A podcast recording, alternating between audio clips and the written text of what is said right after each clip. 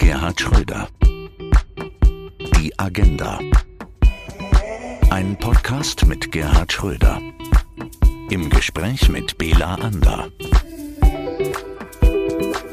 Hallo und herzlich willkommen zu einer ganz besonderen Folge. Heute mit einem ganz besonderen Gast. Gerhard Schröder und ich treffen Denise Schindler, eine der erfolgreichsten Radrennsportlerinnen in Deutschland und mehrfache Teilnehmerin bei den Paralympics. Mit ihr sprechen wir über Themen wie Inklusion, Chancengleichheit und Disziplin und wie sie sich auf ihre dritten Paralympics in diesem Sommer in Tokio vorbereitet, die am 24. August starten. Gerd, heute haben wir einen ganz besonderen Gast in deinem Podcast.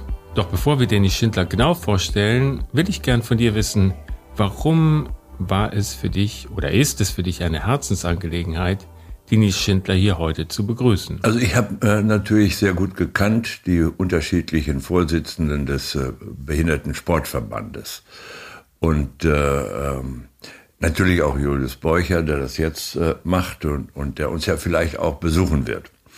Das ist das eine. Das andere ist, ich erinnere mich an die Olympiade in, äh, in Athen, war es, glaube ich, wo ich ähm, äh, die Ehre hatte, dem Olympiasieger, äh, dem deutschen Olympiasieger Herrn Tüch, äh, die Medaille umhängen zu dürfen. Und dann gab es eine Umarmung, das war ganz spontan. Und die hat irgendwie ähm, doch Bewegung geschaffen äh, bei vielen Menschen.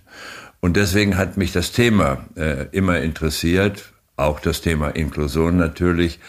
Und ich glaube, in meiner Zeit als Bundeskanzler haben wir in den Jahren 2000 bis 2005 eine Reihe von vernünftigen Gesetzen gemacht, die wirklich mehr an Teilhabe ermöglicht haben von behinderten Menschen. Und äh, deswegen hat mich das äh, Thema immer interessiert, auch ähm, weil ich in, in, Niedersachsen den ersten Behindertenbeauftragten hier als äh, Ministerpräsident schon lange her eingeführt habe. Der war sehbehindert äh, und äh, hat das unglaublich engagiert gemacht. Also es gibt eine durchaus äh, bestehende Verbindung. Denise Schindler. Hallo. Weltmeisterin, Europameisterin, Weltcupsiegerin, deutsche Meisterin, selber bei den Paralympics und Killerbiene. So steht es auf ihrer Website.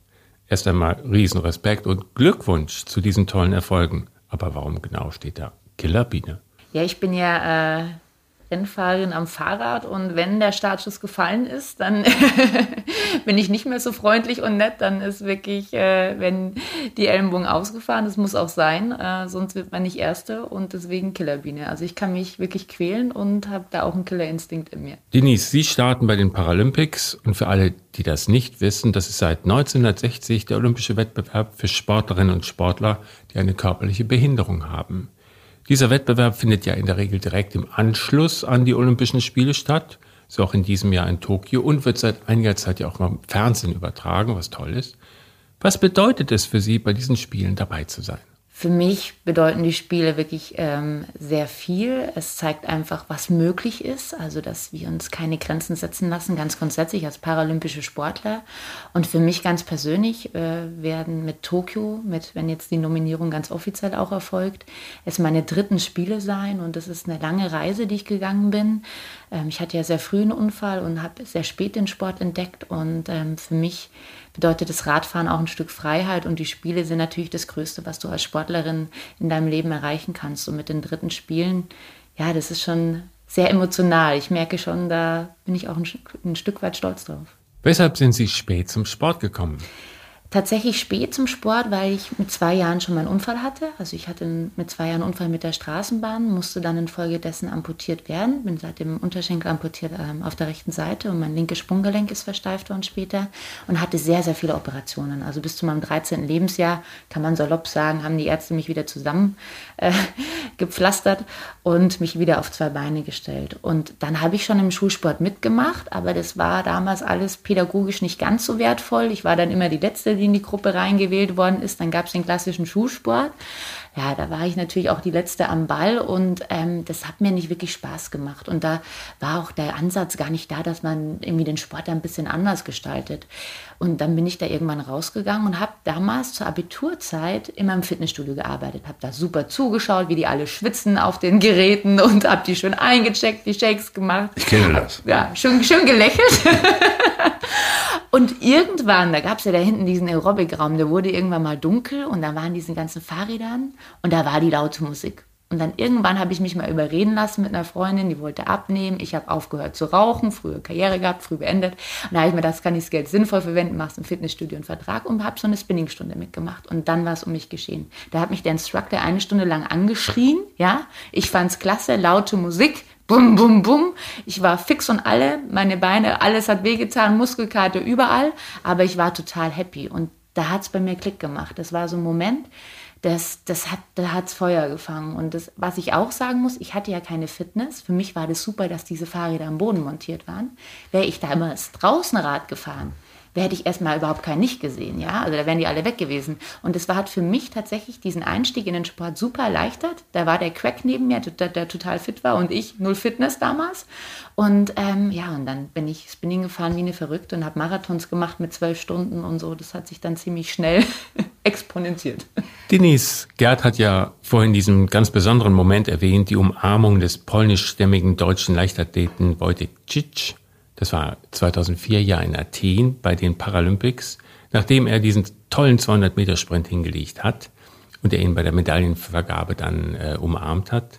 Haben Sie das damals mitbekommen und wenn ja, was waren damals Ihre Gedanken, als Sie das gesehen haben? Das Signal einfach nach außen ist natürlich ein ganz bedeutsames. Die Paralympischen Spiele haben eine Strahlkraft und wenn einfach, wie damals Bundeskanzler Herr Schröder, ähm, da vor Ort ist und den Ganzen auch die Bedeutung gibt. Das lädt auf und das ist auch, das gibt dem Sportler selber so viel zurück, so viel, lange gekämpft zu haben. Ein paralympischer Sportler hat ja immer eine sehr lange Reise. Also A, diese Behinderung, das Akzeptieren, warum es auch immer dazu gekommen ist, vielleicht von Geburt an, aber vielleicht durch einen schweren Unfall, dann sich zurückkämpfen und dann auch in dem Sport sich durchkämpfen. Das ist ja, das ist ja auch nicht eine einfache Reise, Leistungssportler zu sein. Und dann auch die Entwicklung ähm, äh, ist ja aber auch ihm gewesen. Er war ja 200 Meter Sprinter, er hat ja auch mit den Prothesen. Das muss man ja alles mitentwickeln. Man ist ja nicht, man schnallt ja nicht eine Prothese an und dann kann man auf einmal schnell laufen, sondern das ist eine Entwicklung, eine Reise mit vielen Rückschlägen. Und dann in so einem Moment auch so eine Ehre zu bekommen, das glaube ich, hat viel zurückgegeben und hat den Sport nochmal auf ein ganz besonderes Niveau ge gehoben. Und man muss auch sagen, dass sich ja seit Athen die Reise der Paralympischen Spiele enorm war. Also wir haben zum Beispiel in London 2012 Spiele erlebt, die waren präsent. Da, da hat jeder die, auf die Paralympischen Spiele geguckt. 2016 äh, Rio hatten wir dann äh, die Spiele der Herzen und ähm, das war unglaublich. Dann kamen da sozusagen alle ähm, ähm, Einheimischen, die Brasilianer bei uns in die Hallen rein und haben uns gefeiert. Das war so toll und besonders und ich glaube, wir haben da jetzt eine Bewegung, einen Drive drin. Wir sind auch an einem Punkt, wo wir sehr professionell geworden sind und ähm, ja, das ist unglaublich zu sehen, was tatsächlich diese Bewegung, was der Sport auch für die Gesellschaft tut. Äh, das kann man nur unterstreichen. Ich glaube, die VN-Erklärungen äh, zur Gleichstellung wären ohne die Erfolge, die im Sport durch äh, Menschen wie Sie erzielt worden sind, nicht denkbar gewesen. Weil Politik reagiert ja auch auf äh, solche Fragen. Und ähm, auch das, was wir versucht haben in meiner Zeit äh, äh, an Gleichstellung zu machen von Menschen mit Behinderung, äh, das äh, ist, glaube ich, hilfreich gewesen. Und vor allen Dingen finde ich Ihren Aspekt wichtig. Die geben ja was zurück und geben der Gesellschaft ähm, auch den Hinweis und das Vorbild. Wenn du dich anstrengst, dann kannst du auch zu was kommen, egal von wo du startest. Das scheint mir ein ganz wichtiger Aspekt des Zurückgebens zu sein. Und insofern diese, äh, das, was man Inklusion nennt und was gelegentlich schwierig zu erzielen ist, also die Gleichstellung von im täglichen Leben von Menschen mit Behinderung und von Menschen ohne Behinderung, diese Inklusion gibt eben der Gesellschaft ja auch etwas. Es ist ja nicht nur, dass die Gesellschaft etwas gibt für diese Menschen mit Behinderung, sondern wir kriegen ja was. Äh, und äh, da die Behinderungen so vielfältig sind, darf man Menschen darauf auch nicht reduzieren und äh, und so einfach äh, die Begriffe müssen stimmen. Jedenfalls sollte man immer wieder versuchen, äh, so jemanden als äh, behindert der Behinderte, den gibt es nicht. Und die Behinderte gibt es auch nicht, sondern sind Menschen mit Behinderung, die aber die gleichen Fähigkeiten haben, bis auf diese spezifische Behinderung, die andere Menschen auch haben. Ist, glaube ich, ganz wichtig, dass die Gesellschaft das lernt, dass man auch in der Bezeichnung sehr, sehr sensibel sein muss. Inklusion, Frau Schindler, das ist ja Ihre ganz besondere Sache. Sie kümmern sich darum ganz besonders, auch aus eigenem Antrieb, aber eben nicht nur, Ihre Herzensangelegenheit. Wie ist es um die Inklusion in Deutschland im Jahr 2021 bestellt? Wo stehen wir da? Also auch mal nochmal da, darauf eingehend, ich sage immer salopp, ähm, ganz gerne auch in Vorträgen, habe ich eine Folie, da steht, äh, du bist behindert, you are disabled. Und dann halten immer also mal ganz kurz Stille im Raum. Also, was versteht denn da, wie ich bin behindert? Ja, also gerade wenn ich ein Unternehmen bin. Und dann sage ich, ja, du, jeder von uns kann etwas nicht. Und Behinderung bedeutet ja, ich kann etwas nicht. So. Also jeder trägt eine Behinderung in sich. Der eine kann nicht vor Menschen sprechen, der andere steigt nicht in, in den Flieger ein, weil er Flugangst hat. Äh, der andere hat kurzzeitig temporären Gipsbein und kann, muss auch mit Krücken gehen, dann ist er für sechs Wochen behindert. Also jeder hat ein Manko und kann etwas nicht. Das ist erstmal die Denkweise, die sich, die sich ändern muss. Und Inklusion ist für mich einfach simpler gesprochen, weil ich merke immer, es ist so ein schweres Wort und es ist äh, schwierig und, und es ist gerne bei vielen behäbig und, und unangenehm fühlt sich an, weil man gar nicht weiß, wo man loslegen soll.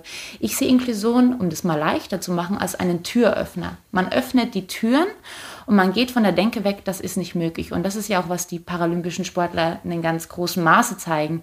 Man kriegt eigentlich vorher vorgelebt, das geht nicht und wir machen die Tür auf und zeigen, es geht. Und diese Denke, das muss eben auch Inklusion machen, die, die Gesellschaft aufzumachen und die Wege zu öffnen, sei es für, für den Arbeitsplatz, dass es möglich ist, dass, dass es geht.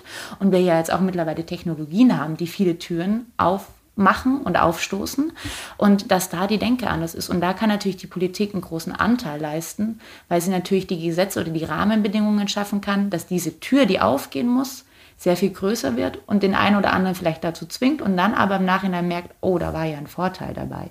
Also das, das macht natürlich ähm, auch dann die Politik letztendlich den Rahmen zu geben. Und ich denke, dass wir jetzt gerade in einem, in einem ähm, Moment angekommen sind von Inklusion, wo tatsächlich sich die Menschen anfangen damit zu beschäftigen. Also als ich Kind war, war gab es das Wort Inklusion eigentlich nicht salopp gesagt. Und jetzt geht es wirklich daran, dass sich Unternehmen damit beschäftigen und dass Dinge passieren. Denise, Sie haben vorhin Ihre Kindheit schon ein wenig beschrieben. Geboren sind Sie 1985, aufgewachsen in Chemnitz. Zu der Zeit war das noch Karl-Marx-Stadt, so hieß das. Während Ihrer Schulzeit war für Sie persönlich Mobbing ein großes Thema.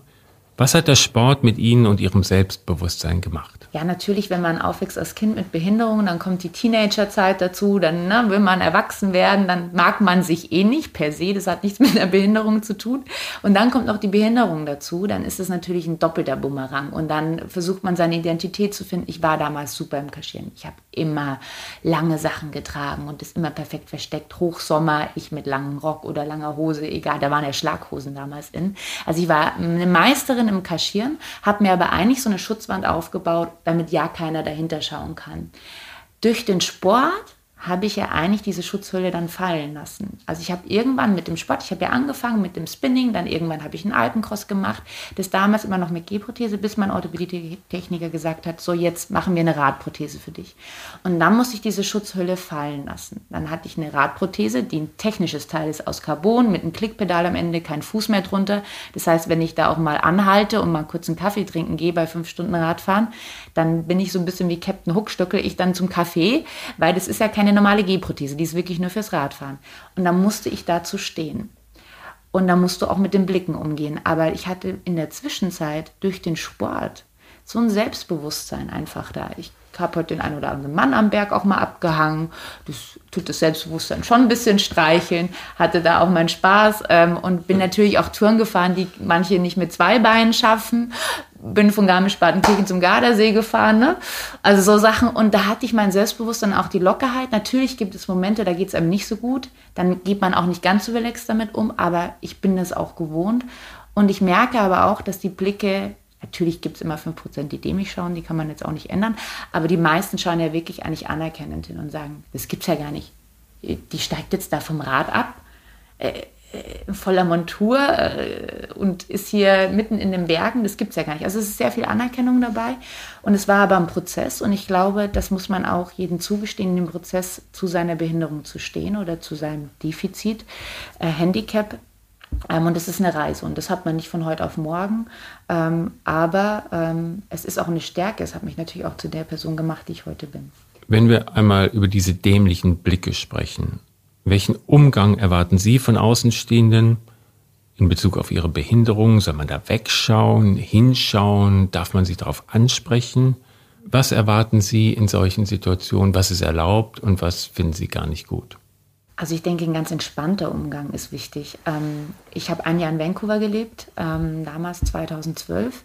Ähm, da waren ja die Spiele vorher, die Winterspiele. Und wenn ich da mit der Prothese an der Kasse stand, da hat es niemand interessiert. Da haben die gesagt, hey, how are you? Oh, what happened? Oh, great, thanks, that's amazing. Ja? Also die waren da ganz entspannt, ganz locker.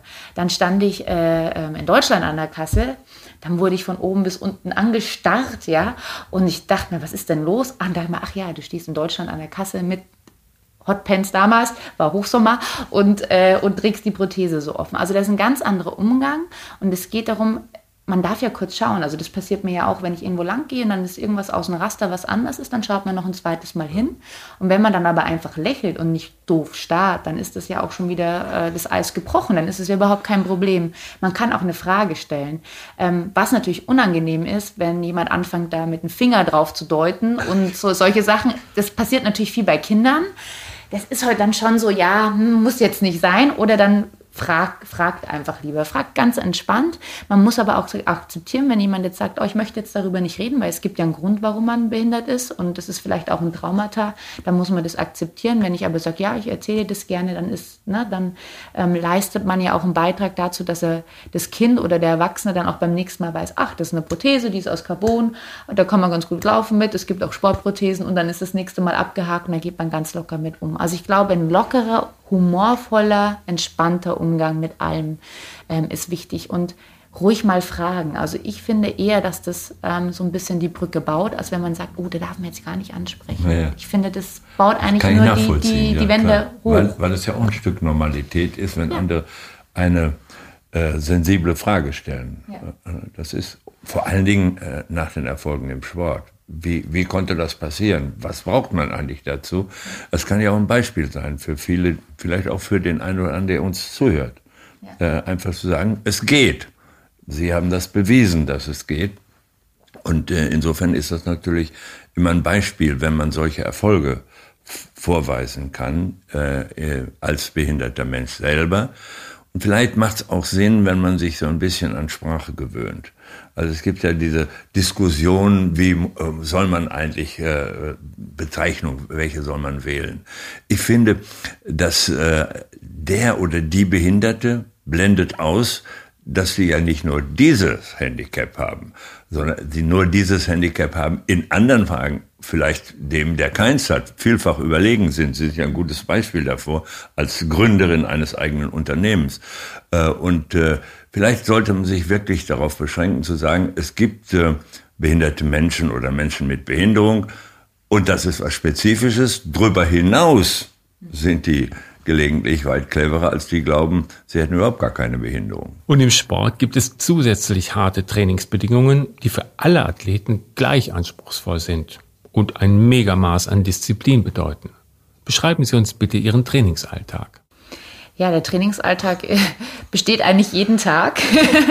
Also ich werde heute Nachmittag auch brav wieder am Fahrrad sitzen.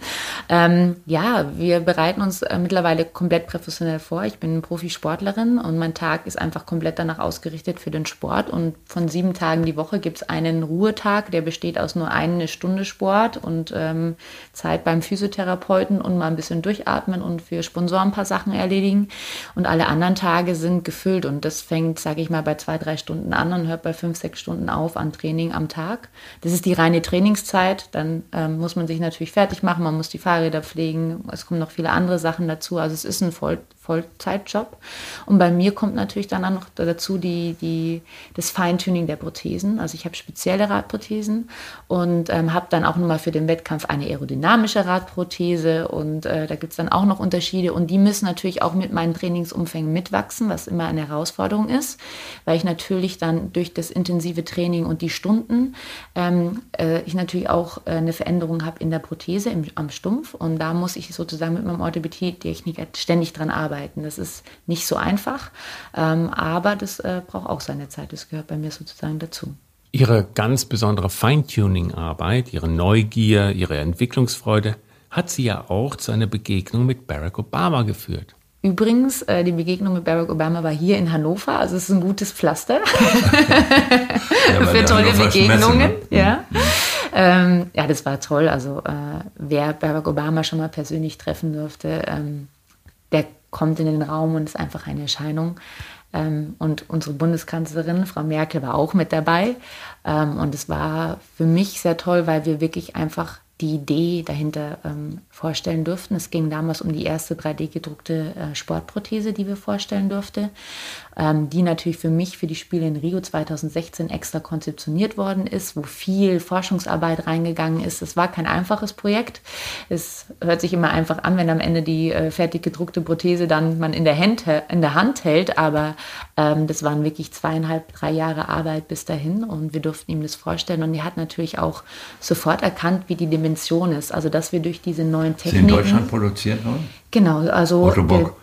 Nee, Otto Bock nicht. Also das Unternehmen Autodesk ähm, ist äh, ähm, amerikanisch. Das war die Software und gedruckt wurde es aber in Deutschland. Also das ist dann läuft dann über den 3D-Drucker und da haben heute auch sehr viele dran mitarbeiten können, weil man hatte sozusagen das Modell in der Software und dann konnte jeder mit seinem Wissen sich einfließen lassen. Also mein Orthopädietechniker in der Anpassung, Projekt. die FIS zum Beispiel mit den aerodynamischen ähm, Optimierungen und An Anwandlungen und dann ist das alles zusammengeflossen und das Tolle war einfach zu zeigen, dass man mit diesen neuen Technologien und Digitalisierung auch in Zukunft für den ähm, normalen, ähm, sage ich mal, amputierten Breitensportler auch ähm, mehr möglich machen kann oder eben auch zum Beispiel in Ländern, wo nicht die Orthopädietechniker wie Sand am Meer sind. Ja, dies ist ja wirklich ein rares Gut. Das sind Handwerker, die sind wie Künstler, da gibt es nicht viele gute. Und ähm, über 3D-Druck kann man zum Beispiel eben auch Länder versorgen, ähm, wo vor Ort nicht die Orthopädietechniker sind. Man kann einscannen den Stumpf und kann dann sozusagen den, das, diese ähm, Dateien dann rübersenden. Und da ist schon sehr viel möglich. Und das durften wir vorstellen, dieses Projekt und die Tragweite, was es ermöglicht. Und was schön für mich zu sehen ist, jetzt fünf Jahre später gibt es tatsächlich die ersten echten Softwaren für Orthopädie-Techniker. Mhm. Und es zieht jetzt tatsächlich in einen sehr starken Handwerksberuf, der immer noch ist und auch immer äh, bleiben wird, zieht diese Digitalisierung ein. Und ich muss immer salopp sagen, bei meinem Orthopädie-Techniker, der hat ja 100.000 ähm, äh, Abdrücke und Gipsabdrücke von seinen Patienten da. Also sind da ganz viele Beine und Füße und Arme und er braucht praktisch einen Raum nur für die ganzen Gipsabdrücke. Und ich sage immer so, Thomas, ganz ehrlich, wenn du endlich mal alles digitalisiert in der Cloud hättest, hättest du viel mehr Platz in deiner Werkstatt. also, da wird sich viel. Sagen Sie, haben Sie nicht sich beruflich in dieser äh, Richtung auch selber entwickelt? Also wir haben das ähm, meinem Partner damals gemacht und ich habe heute natürlich, ich war immer diejenige, die immer gefordert hat. Also ich habe all mein Input, was ich, was ich wollte, was ich haben wollte, was die Anforderungen sind, habe ich immer reingegeben. Ich habe immer die Ansprüche gestellt und habe daran mitgearbeitet, dass es dann so wird am Ende, wie ich es möchte. Und hatte heute tolle Experten um mich rum, weil da muss man schon wirklich in der Software auch total fit sein. Das ist unglaublich. Gerd, du hast die Bewerbung der Stadt Leipzig für die Austragung der Olympischen und der Paralympischen Spiele 2012 unterstützt und du hast dich auch für Berlin stark gemacht als Austragungsort von Olympischen und Paralympischen Sommerspielen 2018. Warum hast du dich persönlich so stark für diesen Sport in Deutschland engagiert? Gott, weil ich selber gerne Sport getrieben habe. Äh, ich habe äh, in meinem Dörfchen zunächst mit Fußball angefangen, wie man so, was man so macht. Übrigens interessanterweise, ich war in einem kleinen Dorf äh, im Westfälischen und etwas schwierige Verhältnisse zu Hause. Wir lebten von Sozialhilfe und die Tatsache, dass ich ein ganz guter Fußballer war, natürlich nicht in den höheren Klassen, aber bis zur Bezirksklasse bin ich gekommen. Das war für das kleine Dorf schon eine ganze Menge. Und äh, das hat natürlich auch gesellschaftliche Anerkennung gebracht. Das sollte man nicht unterschätzen. Es gibt ganz viele Menschen, nicht nur in Deutschland, aber eben auch in Deutschland, deren äh, persönliche Entwicklung einerseits, aber ihre gesellschaftliche Stellung andererseits vom Sport, mit Sport zu tun haben, wollen wir mal sagen, nicht abhängig sind, aber schon ein bisschen. Und das kann man so in einer dörflichen Umgebung schon merken, wenn man dann sonntags äh, ein Tor mehr als andere geschossen hat, ging es gleich mit der Anerkennung nach oben. Danach habe ich Tennis gespielt, auch nicht so ganz schlecht, und inzwischen bin ich aus Altersgründen zum Golf übergelaufen. Die wichtigste Frage ist, welches Handicap? Beim Golf, welches Handicap? Handicap ist, äh, äh, ist ein Staatsgeheimnis. Ah, okay, gut. Aber unter 30 immerhin schon nach Oh, drei wow. Jahren. Das äh, lässt sich sehen. Aber unter 30 meint 29,5. Ist unter 30. Aber nicht gemogelt. Ist mathematisch richtig. Welche Bedeutung haben die Paralympics für die Gesellschaft? Also es- wir haben ja schon drüber gesprochen. Sie sind beispielhaft, was man durch Leistung erreichen kann und durch persönliche Entwicklung auch. Dafür stehen sie in besonderer Weise, wenn man mitbekommt, auch übrigens im Wintersport haben wir hervorragende äh, äh, Sportler mit Behinderung. Äh, und ähm, äh, das hat eine Ausstrahlung auf die Gesellschaft. Insofern, als jeder weiß, dahinter steht noch ein Tick mehr Leistung als äh, bei Menschen ohne Behinderung, äh, weil die sich ganz anders einstellen müssen. Es gibt aber auch äh, mehr Anerkennung und mehr Selbstbewusstsein, kann ich mir vorstellen, wenn man durch ist sozusagen und solche Erfolge, wie Frau Schinter erzielt hat. Aber für die Gesamtgesellschaft ist es deswegen wichtig, weil sozusagen deutlich wird, man soll sich nicht unterkriegen lassen, um das mal ganz einfach zu sagen. Äh, Und äh, das Zweite, was man deutlich machen muss, ist, man soll ruhig zeigen, äh, dass man in einer bestimmten Frage behindert ist, aber dass man sich durchgekämpft hat. Und das ist ja das Beispielhafte hier von Frau Schindler, dass das gelungen ist. Und dann kommt auch noch hinzu, dass sie auch noch äh, im beruflichen Leben so erfolgreich ist. Ich meine, das ist nun schon was ganz Besonderes. Das äh, äh, schon, verlangt schon äh, großen Respekt. Kriegt sie ja auch, ne? Ich werde jetzt hinter dem Mikro rot. Vielleicht beschreiben Sie uns einmal kurz Ihre berufliche Karriere. Ja, also Karriere, ich möchte das gar nicht zu hoch aufhängen, aber ähm, ich habe früh angefangen, ich war immer, ich bin Blutsportlerin, ich liebe mein Radfahren, aber ich finde es immer ganz gut, wenn man den Geist auch noch beschäftigt und was anderes macht. Und ich habe früh angefangen mit Vorträge. Das ist dadurch entstanden, dass ich gefragt worden bin am Anfang. Und dann habe ich gesagt, ja, das kann ich machen. Ich komme ähm, aus der Veranstaltungsbranche. Ich habe ähm, Veranstaltungskauffrau gelernt, habe das dann auch später noch studiert und habe viel im Teambuilding-Incentive-Bereich gemacht und habe natürlich da so ein bisschen das Know-how, wie funktioniert ein Team, was muss da zusammenkommen. Und dann natürlich meine Erfahrung als Leistungssportlerin kam dazu. Also was braucht es, um sich durchzukämpfen, um irgendwie wieder am Treppchen zu stehen. Ich mache jetzt den Leistungssport seit über elf Jahren ähm, auf der Welt, also auf dem Niveau Weltspitze und da habe ich auch viele Dinge zu erzählen. Und so hat es angefangen, mich mit den Vorträgen weiterzuentwickeln. Und da sind auch viele tolle äh, Kooperationen entstanden mit tollen Firmen wie zum Beispiel die Allianz, wo ich viel für die Azubis auch mache, also äh, indem ich die einfach fördere und sage so, was braucht es denn sein, sein Leben zu leben, ja, also anstatt zu sagen, ähm, ich muss das jetzt so und so machen, sondern wirklich dem nachzugeben, was ich mir wünsche, was ich für mich möchte und meinen Traum zu leben. Also die einfach auch da zu bestärken, ähm, äh, so, so seinen Weg zu gehen. Mein Dad wollte zum Beispiel, dass ich Bankkauffrau werde. Ja, ich bin, habe dann Veranstaltungskauffrau gelernt und bin dann Leistungssportlerin geworden. Es war jetzt nicht ganz so sein Wunsch. Heute ist er natürlich äh, stolz wie Wolle. Aber das finde ich einfach auch ganz wichtig, dass man da Menschen auf dem Weg begleitet und vor allem auch äh, Kids mit Behinderungen, denen da das möglich macht. Da ist eben mein Charity-Projekt entstanden, Eis auf Rädern. Das gab es schon, das ist ein bayernweites Projekt, ähm, wo eben Sportgruppen gebildet werden, ähm, in, in, also vor Ort im, in den Vereinen, einfach an der Basis, wo Kinder mit und ohne Behinderung gemeinsam Sport machen. Und das habe ich sehr früh gefordert und das ist wirklich äh, so eine Herzensangelegenheit, weil was ich da für Momente erlebt habe, die waren so besonders, wenn da Kids vor dir stehen. Und wir haben zum Beispiel einen Jungen, haben eine Sportprothese finanziert. Und der konnte dadurch, dass er sozusagen kein Knie hatte, konnte er nie laufen, weil er einfach ähm, äh, das, das Bein immer zur Seite schwingen musste. Und dann haben wir ihm eine Sportfeder finanziert. Und dann ist er bei meinem Orthopädietechniker das erste Mal diesen Gang gerannt und wusste gar nicht, wohin mit diesen Händen. Also der wusste gar nicht, wie man läuft. Und, und dann schaute er uns an mit strahlenden, glänzenden Augen und sagte, so jetzt bin ich nicht mehr der Letzte beim Fußball. Der Letzte, der am Ball ist. Und das waren so Momente, da sieht man einfach, was, was möglich ist. Und wenn ich das in meiner Arbeit tun kann und in meinen Vorträgen und auch, ich gehe auch immer mehr Richtung Moderation, ich darf Moderationen machen, wenn man da einfach die Augen öffnen kann und, und Menschen da so, so Wege aufzeigen kann, das ist wirklich für mich sehr, das das gibt mir auch eine innere Befriedigung, etwas Gutes zu tun oder etwas Sinnvolles zu tun und, ähm, und da auch die Bewegung in die Gesellschaft reinzubringen mit meinen Erfahrungen. Und äh, ja, das ist mir ein großes Anliegen und das möchte ich auch noch ausbauen. Jetzt haben Sie auch noch ein Buch geschrieben, das bald erscheint. Ja, also ähm, mein Buch kommt jetzt am Samstag raus. Das heißt, vom Glück Pech zu haben, ist sozusagen ein, eine kleine Titel. Hommage. Ja, ja. Also ich finde es auch, ich bin auch, das ist so auch mein Leben. Also das auch so ein bisschen zu sehen, ja, das Leben hat Herausforderungen. Mhm.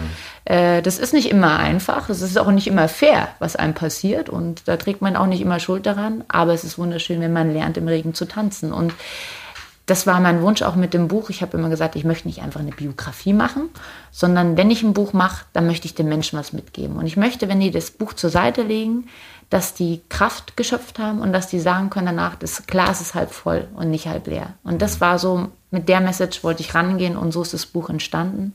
Und wir haben das mit den zehn Grundsätzen der Resilienz unterzogen. Resilienz ein Thema, was gerade aktuell auch durch die Pandemie extrem relevant ist, weil wir natürlich jetzt die letzten zwei Jahre extrem gefordert worden sind. Ich glaube, bei vielen sind die Akkus sehr leer und ähm, man muss auch wirklich auf sich schauen, dass die Akkus wieder voll werden. Und ich glaube, da kann auch ein Buch mit den Eckpfeilern Hilfe zu geben, Mut zu geben, Kraft zu geben und einfach zu sagen, hey, was hilft dir denn in schwierigen Situationen? Was hilft dir denn tatsächlich bei Schicksalsschlägen damit besser klarzukommen? Und da gibt es tatsächlich eine, ähm, ja, Möglichkeiten und kleine Zutaten, wie es einem besser gelingt. Können Sie ein Beispiel nennen? Ja, es gibt äh, die Resilienz, ist ja die Wissenschaft und ähm, es, es fängt zum Beispiel einfach an mit der Akzeptanz. Das hört sich so einfach an, aber Dinge zu akzeptieren und die Situation anzunehmen. In der Pandemie zum Beispiel, dass etwas passiert, wofür ich nicht schuldig bin. Also ich kann nichts dafür, dass eine Pandemie kommt und dass auf einmal zum Beispiel mein Beruf oder meine Existenz bedroht ist. Aber zu verstehen, ich muss diese Situation jetzt annehmen, ich darf mich nicht mehr dagegen sträuben und ich muss jetzt aus dem, was ich noch verändern kann, also meinen Wirkungskreis, das nennt man Selbstwirksamkeit, das Beste machen. Und dann habe ich wieder sozusagen die Zügel in meiner Hand. Also zu verstehen, dass im Leben eigentlich nichts vom Bestand ist, das hört sich erstmal hart an, ist aber eine wichtige Erkenntnis, um wieder sozusagen die Zügel in der Hand zu haben und flexibel zu reagieren und sich der neuen Situation anzunehmen. Also das ist zum Beispiel eine ganz wichtige Eigenschaft. Ich erkenne gewisse Parallelen zur Politik. Na, ich würde sagen, ähm, es ist leichter in der Politik äh, zu verlieren als äh, äh, Behinderung zu überwinden. Äh, allerdings, es gibt vielleicht eine Parallele. Wenn man Politik machen will, muss man damit rechnen, auch abgewählt zu werden. Und das geschieht ja in der Demokratie ähm, durchaus und das ist auch gut so. Es ist dann aber wichtig, dass man daneben noch eine Perspektive hat. Also im Grunde, dass man einen Beruf hat, der einen auch befriedigen kann. Das hat mir zum Beispiel immer geholfen. Ich hatte ja nicht nur äh, Situationen, in denen ich gewonnen habe, zu sagen, na gut, wenn es dann nicht so sein soll, gehst du in deinen alten Beruf, Beruf zurück. Nicht völlig, muss wieder ein bisschen was Neues auch äh, anfangen. Aber jedenfalls, es ist nicht das Ende. Und äh, ich glaube, das äh, scheint mir das äh, Thema des Buches zu sein. Absolut und auch ähm, ein Problemlöser zu sein. Ja. Also zu sagen, ähm, habe ich jetzt hier eine Herausforderung oder denke ich jetzt nur in, in, in schwierigen äh, Situationen und in Problemen, ja? Und da sage ich, hey, das ist eine Herausforderung und die löse ich jetzt. Ja. Ein Aspekt äh, dessen, was Sie eben gesagt haben, scheint mir besonders wichtig. Das gilt ja auch für andere schwere Krankheiten zum Beispiel. Also wenn man äh, ihnen zuhört, kann man sagen, äh, ja, auch wenn es nicht um Behinderung geht, sondern auch wenn es um eine wirklich schwierige Krankheit geht, es ist besser zu sagen, ich habe die jetzt, was kann ich jetzt noch tun, als sich dieser Krankheit auszusetzen. Absolut, also sich auch darauf zu fokussieren, was kann ich denn noch? Ja. Das ist ein ganz, ganz wichtiger Satz. Also man sagt ja im Englischen so schön, focus on the cans, not on the cans. Also sich wirklich, was ist mir möglich? Was, was kann ich ändern? Was kann ich machen? Was kann ich jeden Tag dazu beitragen, dass es mir besser geht? Ja. Ähm, und es ist auch immer nicht nur, wenn ich krank bin oder behindert bin, ist es genauso im Job. Ja, wenn etwas nicht rund läuft, wenn etwas nicht funktioniert, wenn man irgendwie oder auch so das Gefühl hat, man ist irgendwie gerade so in einer Sackgasse, dann kann ich mir immer noch anschauen, okay, kann ich mich neu sortieren? Kann ich in eine andere Richtung gehen? Also die, diese Flexibilität ist ganz wichtig und dann auch Ziele vor Augen zu haben. Also gerade wenn es mal schwierig wird und wenn es gerade so ausschaut, es wird alles nicht klappen, dann muss man ein Ziel vor Augen haben, um auch die Disziplin aufzubringen. Also mir macht es ich liebe Radfahren, aber ich würde lügen, wenn ich sagen würde, ich steige jeden Tag auf das Fahrrad und freue mich. Wenn es draußen regnet, kalt ist und ich fünf Stunden Rad fahren muss, dann sage ich nicht Hippie, ja, ja, ja, jo, sondern äh, dann habe ich einfach die, die, Disziplin in mir, weil ich weiß, ich habe ein Ziel vor Augen und da möchte ich hin und dann, dann macht man das. Und das ist zum Beispiel auch ein ganz wichtiger äh, Punkt für Resilienz, ähm, ähm, etwas vor Augen zu haben, wo ich hin möchte. Und dann, dann fängt man ja an, den Weg zu gehen. Und dieses Anfangen, Wege zu gehen, damit entstehen ja die Dinge. Wie man so sagt, den inneren Schweinehund überwinden. Absolut. Und Der zwar jeden Tag. Gegeben. Fast alle Sportler waren betroffen von der Pandemie. Schwimmbäder durften nicht benutzt werden, Trainingsstätten waren geschlossen und Wettkämpfe wurden abgesagt, ganz viele. Wie sind Sie durch die Pandemie gekommen und wie haben Sie es geschafft, sich wieder zu motivieren, wieder zum Training zu gehen und ganz besonders zu trainieren für diese Olympia-Qualifikation? Also tatsächlich war es eine Herausforderung, weil natürlich erstmal das große Ziel Tokio geplatzt ist, was ich aber gesellschaftlich absolut richtig fand. Also da gab es für mich keinen Weg vorbei. Letztes Jahr hatten wir keinerlei Erfahrung mit der Pandemie. Das war für mich absolut richtig und wichtig, dass wir das letztes Jahr abgesagt haben oder abgesagt wurde. Das habe ja nicht ich abgesagt. Ähm, aber es war dann für mich war dann Radfahren das Glückliche eigentlich, dass man, dass der Weg war, raus zu sein, in der Natur zu sein, was für sich zu tun. Also es war, ich habe sehr, sehr viel trainiert tatsächlich, aber andere Dinge gingen dann nicht. Also äh, die Gyms waren zu, keine Fitnessstudios mehr. Ich habe dann angefangen, ähm, an meinem Balkon alles einzurichten und die Nachbarn hatten sehr viel Spaß, wie ich da mit den Handeln rumgeschmissen habe. Also die haben mich immer gesehen und beobachtet. Ich habe dann praktisch mein eigenes Gym sozusagen eingerichtet. Wir waren dann flexibel. Ich habe mit meinem Trainer dann alles umgestellt. Ähm, und da muss ich auch sagen, habe ich auch, ich bin ja so lange schon Leistungssportlerin und reise immer und bin immer unterwegs und bin eigentlich fast nie zu Hause. Und auf einmal war so viel Zeit zu Hause. Und ich habe das auch mal tatsächlich genossen, muss ich gestehen. Also einfach mal daheim zu sein, mir jeden Tag ein Smoothie zu machen, solche Sachen. Wir haben dann, mein Mann und ich haben angefangen zu gucken, okay, wollen wir vielleicht mal wegen dem Haus schauen, haben dann äh, Eigenheim, äh, äh, sozusagen die Bank hat's erworben, nicht wir direkt, aber und äh, sind dann umgezogen Ende des Jahres. Also wir haben die Zeit total produktiv genutzt und ich habe das einfach auch gesehen, so ein bisschen als ähm, tanken. Also wirklich, weil ich immer so viel unterwegs bin und mein, mein Leben schon sehr immer sehr schnell läuft und man manchmal gar nicht den Moment hat, durchzuatmen und eigentlich das auch mal genießen zu können. Und das habe ich letztes Jahr gemacht und ich habe wirklich die Akkus voll gemacht und ich habe ganz viel noch an meinem Buch gearbeitet. Das sollte eigentlich letztes Jahr kommen und dann hatte ich auch die Zeit, noch mal viel mehr an dem Buch zu arbeiten, auch äh, mit meinem Co-Autor Manfred Otzeberger zusammen. Und wir haben dann wirklich da die Zeit genutzt und es hat auch dann die Reife gekriegt. Also ich bin jetzt auch richtig stolz auf dieses Buch, weil es einfach noch mal wirklich die Tiefe bekommen hat, die ich mir gewünscht habe. Und so war dann eigentlich das erste Jahr Vielleicht Pandemie sollten wir vorbei. zwischendurch mal sagen, dass man das kaufen kann und, ja. und sollte. Sehr gerne. Wir werden es jedenfalls tun. Auf alle Fälle. Herr Schröder, ich würde sagen, Sie bekommen auch eins von mir direkt. Aber dann unterschrieben. Sehr gerne. Gut. Die Paralympics starten ja immer unmittelbar nach den Olympischen Spielen. Die Wahrnehmung in der Öffentlichkeit ist zwar nach und nach gestiegen, seit einiger Zeit werden die Paralympics auch vom Fernsehen übertragen, das ist toll. Sie ist aber immer noch nicht vergleichbar, ähnlich wie vielleicht der Fußball und, ja, darf man das überhaupt noch sagen? Ich sage es einfach, wie der Frauenfußball im Vergleich. Was muss noch in der Gesellschaft passieren für eine breitere Akzeptanz dieser ganz besonderen Spiele der Paralympics? Ja, wir haben natürlich da noch viel Arbeit in dem Medienbereich ähm, vor uns.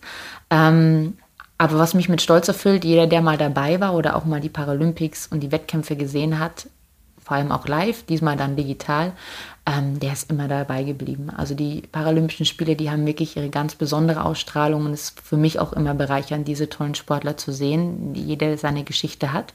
Aber in den Medien muss sich was ändern und es tut sich auch was. Also es findet mehr Berichterstattung äh, statt. Gerade von den Paralympischen Spielen haben wir eine tolle Berichterstattung. Da muss ich auch wirklich lobend äh, ähm, hervorheben, auch die Arbeit der öffentlich-rechtlichen. Und ähm, was aber tatsächlich so ein bisschen abebbt, ist dann immer die Zeit dazwischen in den mhm. vier Jahren. Also unsere Weltmeisterschaften, da findet wenig statt in den Medien. Und da muss tatsächlich was passieren. Ähm, ich hoffe, dass wir in Zukunft zum Beispiel da auch Bewegtbildmaterial anbieten können, den Fernsehsendern, damit sie eben was bringen können, damit da mehr Berichterstattung ist. Ich sehe da aber auch ein bisschen die Aufgabe bei uns. Also auch der paralympische Sport muss professioneller werden, muss zum Beispiel ähm, Content produzieren, anbieten, ähm, damit es auch in den Medien stattfinden kann. Und was natürlich ein Riesenvorteil geworden ist, dank der sozialen Medien, wir können unsere eigene Fanbase aufbauen. Und das war ja früher gar nicht so. Also ich habe jetzt sozusagen meinen eigenen Kanal und kann ja meine Fans versorgen und auch mit den sozusagen den Updates, wie es in den Rennen läuft. Also das Schöne ist, wir können uns ein bisschen abnabeln, wenn das Fernsehen uns nicht haben will. Dann machen wir heute unser eigenes Fernsehen und unsere eigene Berichterstattung. Und das funktioniert tatsächlich ganz gut. Und ich glaube, da kann ich bis jeden Parasportler ermuntern, dass er das weitermachen, weil wir unterschätzen, glaube ich, manchmal die Strahlkraft über die sozialen Medien, die doch sehr groß ist und äh, wo wir wirklich eine tolle Base haben und viele Fans, die hinter uns stehen. Das hört sich gut an. Ist ja schon fast ein Schlusswort. ich meine, Sie sind ja auch ganz modern. Wer macht denn bitte einen Podcast? Naja, äh, also, ich musste auch überredet werden. Ich äh, wollte das am Anfang nicht, weil ich äh, sozusagen gedruckte Zeitungen und Zeitschriften gern habe, muss ich sagen, und mich häufig da geäußert habe. Und dann haben wir das gemacht mit wachsendem Erfolg. Und vor allen Dingen, äh, wenn man dann Einladungen bekommt, äh, sagt man sich, ach, zu so Talkshows oder so, ja. sagt man, warum sollst du dich da mit anderen rumstreiten? Das brauchst du ja gar nicht, ne? sondern mach es doch direkt und das ist das Gleiche, was Sie auch gesagt haben. Und das Tolle ist ja auch in dem Format Podcast, man kann so tief gehen. Also ja. einfach in den Gesprächen äh, eine Tiefe, die man manchmal in der Talkshow aufgrund der Zahl der Gäste gar nicht schafft. Und man und vor kann allem, auch dass sich jeder da profilieren will. Ja. Hier profiliert man sich als Einziger, wenn ja. man sich profiliert. Aber man kann eben die Themen, die man, die einem am Herzen liegen, dann Exakt. auch wirklich bringen. Exakt. Also man kann genau. sich da profilieren, wo man dann auch möchte. Ja, genau. Letzte Frage. Welche Ziele haben Sie persönlich für die Paralympischen Spiele? Da es ja meine dritten Spiele sind und man weiß ja nicht, ob es danach noch weitergeht, also das werden nochmal drei Jahre, ist für mich eigentlich der Wunsch, dass ich für mich meine Leistungen erziele. Ich sage immer, ich kann nicht beeinflussen, was meine Gegner machen, meine Konkurrenz. Da habe ich ja keinen Einfluss drauf. Ich kann nur beeinflussen, dass ich sozusagen mein Bestes abrufe. Und so fahre ich da auch hin und möchte da wirklich nochmal zeigen, dass ich auch, obwohl ich jetzt sozusagen schon elf Jahre im Showgeschäft bin, immer noch nicht ab abzuschreiben bin. Und äh, ich sage immer so salopp mit meinem Physiotherapeuten, wir wollen die jungen Küken schon noch ein bisschen ärgern. Das hört sich gut an. Das ist das perfekte Schlusswort. Wir drücken Ihnen ganz fest die Daumen und wünschen Ihnen alles Gute. Denis Schindler, Gerd Schröder, vielen Dank für dieses wunderbare Gespräch. Das Buch von Danny Schindler vom Glück Pech zu haben gibt's ab sofort online und überall, wo es gute Bücher gibt. Wir hören uns wieder in zwei Wochen. Folgen Sie Gerd Schröder auch auf seinem Social Media Account bei LinkedIn. Bis dahin alles Gute und bleiben Sie gesund. Ihr Bela Ander. Gerhard Schröder. Die Agenda. Eine Produktion von ABC Communication.